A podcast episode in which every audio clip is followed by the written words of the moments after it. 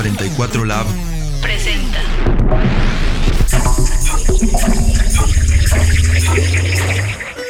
Esto es la comunidad portuguesa en Guadalajara. Como ya sabemos, y para los que no, el país invitado de honor de la Feria Internacional del Libro de Guadalajara este 2018 es Portugal. Yo soy Yvette Solórzano y soy reportera de 44 Lab, en donde nos dimos a la tarea de entrevistar a los portugueses que pudimos encontrar. Porque hay que decirlo, no son muchos, y no lo digo yo, lo dicen los números. Del 2012 a la fecha, han entrado al país alrededor de 75 portugueses, para quedarse por un periodo mayor a seis meses. Esto, según la Secretaría de Relaciones Exteriores. La idea de hablar con ellos es poder conocer un poco más de Portugal en palabras de sus ciudadanos, que sean ellos quienes nos cuenten cómo es Portugal, qué esperan de un magno evento como este, qué acostumbran comer, cómo fue adaptarse a nuestra tierra, todo aquello que nos puede acercar un poquito más a ellos.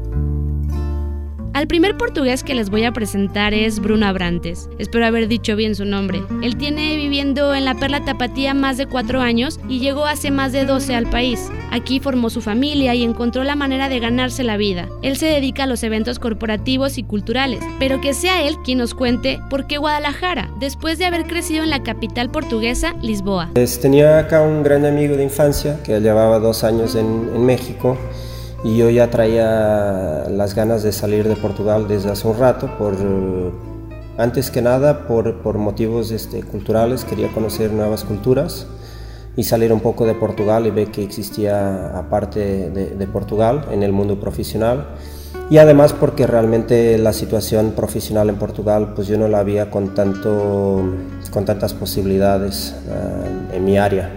Ya había tratado de hacer un par de, de cosas y y era, era bastante difícil, ¿no? Pero Bruno no es el único portugués que quiso contarnos algo de su historia y de esta experiencia de cruzar el charco e iniciar un camino en la ciudad del tequila y el mariachi. Luis Norberto Fidalgo es profesor de portugués y un gran apasionado de la cultura mexicana y de la lectura. Pues mi nombre es Luis Norberto Fidalgo de Silva Trindade Lourenço. Tengo un nombre un poquito grande. Uh, yo soy maestro de portugués uh, desde que llegué a México el 15 de noviembre de 2012, que prácticamente estoy dando clases de portugués uh, y presentei o livro em Livro el 24 de noviembre de 2012 y el 31 de enero de 2013 ya estaba empezando a dar clases y es lo que he hecho siempre en México. Uh, impartir clases de portugués como lengua extranjera, hacer traducciones de portugués a español, de portugués para español y de español para portugués. Uh, organizé también algunas tertulias, apresentação de livros, uh, uh, clubes de conversação. Tenho ahorita um clube de leitura uh, em português, de obras en, en portugués. Ambos coinciden en que el país lo recibió de una manera muy cálida y que en un principio adaptarse no parecía difícil, pero con los años, la distancia con la familia y la falta de los suyos provocaba un poco de nostalgia. Pero nada como para regresar, ya que familiarmente se habían adaptado a lo nuestro, Ahora soportan el picante y creen que México tiene uno de los climas más amigables del mundo, aunque coinciden en que la situación actual del país es preocupante y poco favorable para su imagen ante el mundo. Eh, me gustó mucho porque llegué y me sentí como, como familiarizado de cierta forma. Uh, me gustó um, bastante la calidez del, del, de los mexicanos. Eso sí, fue, fue así de lo que más me gustó. Me gustó mucho el clima, la comida al principio me costó un poquito trabajo. El picante yo ya, ya comía comida picante porque mis papás son de África y mi papá siempre le gustó el picante, pero um, más que nada las salsas muy condimentadas, todo bañado en salsa, eso fue la fritanga y todo eso, sí me costó un poquito. Pero, pero, pero me adapté. A final de seis meses, pues ya me gustaba todo, desde el pozole hasta, um, ¿cómo se llama? El mole. La barrera del idioma no representó un problema para ninguno. Bruno, por ejemplo, gracias a su cercanía con España, desde niño estuvo familiarizado con el idioma. Al parecer, es algo común para ellos tener esta apertura con el castellano. Eso sí, Los modismos y formas habituales de interactuar y hablar del mexicano son muy distintas, son muy nuestras. Para eso los invitamos a estar pendientes de El Jergario de 44 Lab, en donde tratamos de explicarle a los portugueses varias de nuestras palabras típicas y que se vayan sintiendo en confianza.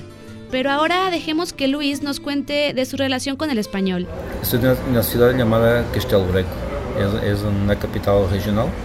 Está no muy lejos de la frontera española. Uh, y bueno, yo tenía, tuve contacto con el español desde, desde chico porque la tele en mi casa se captaba y en la zona de frontera se captaba la tele uh, sin, sin antena, sin, sin cable, sin problemas. Entonces yo crecí con la tele portuguesa y con la tele española.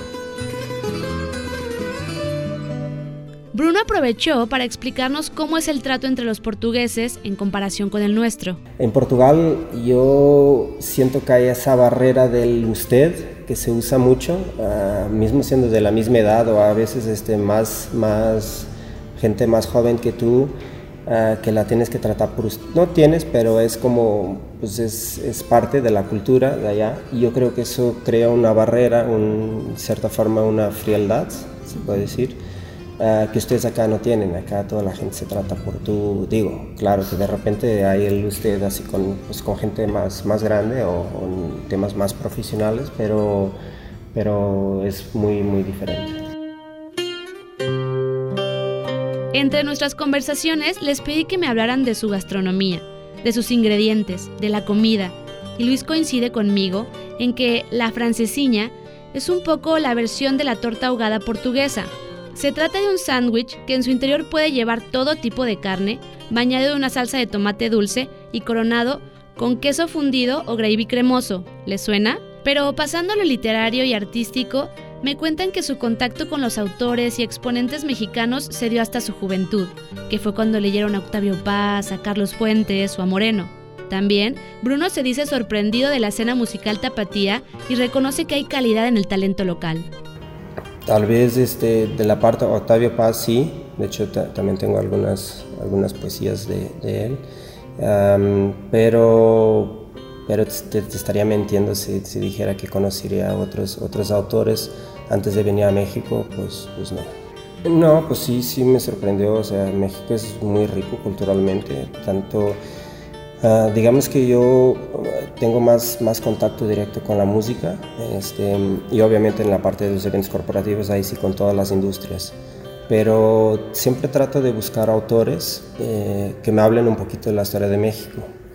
Entonces, este, Moreno se llama, um, leí sus, sus libros. Uh, que habla de las diferentes este, historias um, de diferentes um, personajes importantes de, de México, okay. como Pancho Villa o como Maximiliano cuando llegó a México y por qué desde que llegó a México. Para, para hablar de, de, autores mexicanos que había leído antes de venir, te puedo comentar. No porque me lo han recomendado, pero, pero los encontré de alguna forma. Leí El Viejo Gringo de Carlos Fuentes en 16, 17 anos, creo. Uh, meu papai era, era sócio do Círculo de Leitores, que em Portugal também existem, e era um dos livros que vino, que comprou. Me, me recuerdo ler esse. Depois li Octavio Paz, não um livro em concreto, pero poemas sueltos. Uh, e esses são os dois que me recuerdo de autores mexicanos. Y bueno, aunque puede parecer que no, la relación de México y Portugal es estrecha, no solo por tener un pueblo mayoritariamente creyente y ser cálidos con el prójimo. Nuestro país es desde el 2017 el segundo socio comercial de Portugal en América Latina, una relación bilateral que tiene más de 153 años. Bueno, eso dice nuestro presidente. Caminamos juntos en luchas como el cambio climático, el comercio de hidrocarburos, automóviles y otras manufacturas nos unen, es decir, no somos dos desconocidos. Y para esta Feria Internacional del Libro de Guadalajara 2018 no será la excepción. Será un espacio de diálogo, de intercambio cultural, literario y artístico, donde la gente podrá conocer y acercarse más a Portugal, así como ellos podrán vivir la experiencia que representa nuestro país en los distintos ámbitos. Si quieres conocer más y escuchar más contenidos relacionados con la FIL 2018, puedes ingresar a la página oficial www.fil.com.mx. Yo soy Yvette Solórzano, reportera de 44 Lab, una iniciativa del Sistema Universitario de Radio, Televisión y Cinematografía de la Universidad de Guadalajara. Me despido, pero no sin antes hacerles una cordial invitación a darse una vuelta por la FIL y presenciar uno de los encuentros culturales más ricos y dinámicos que tiene nuestra ciudad. Hasta el siguiente podcast. 44 Lab presentó Universidad de Guadalajara.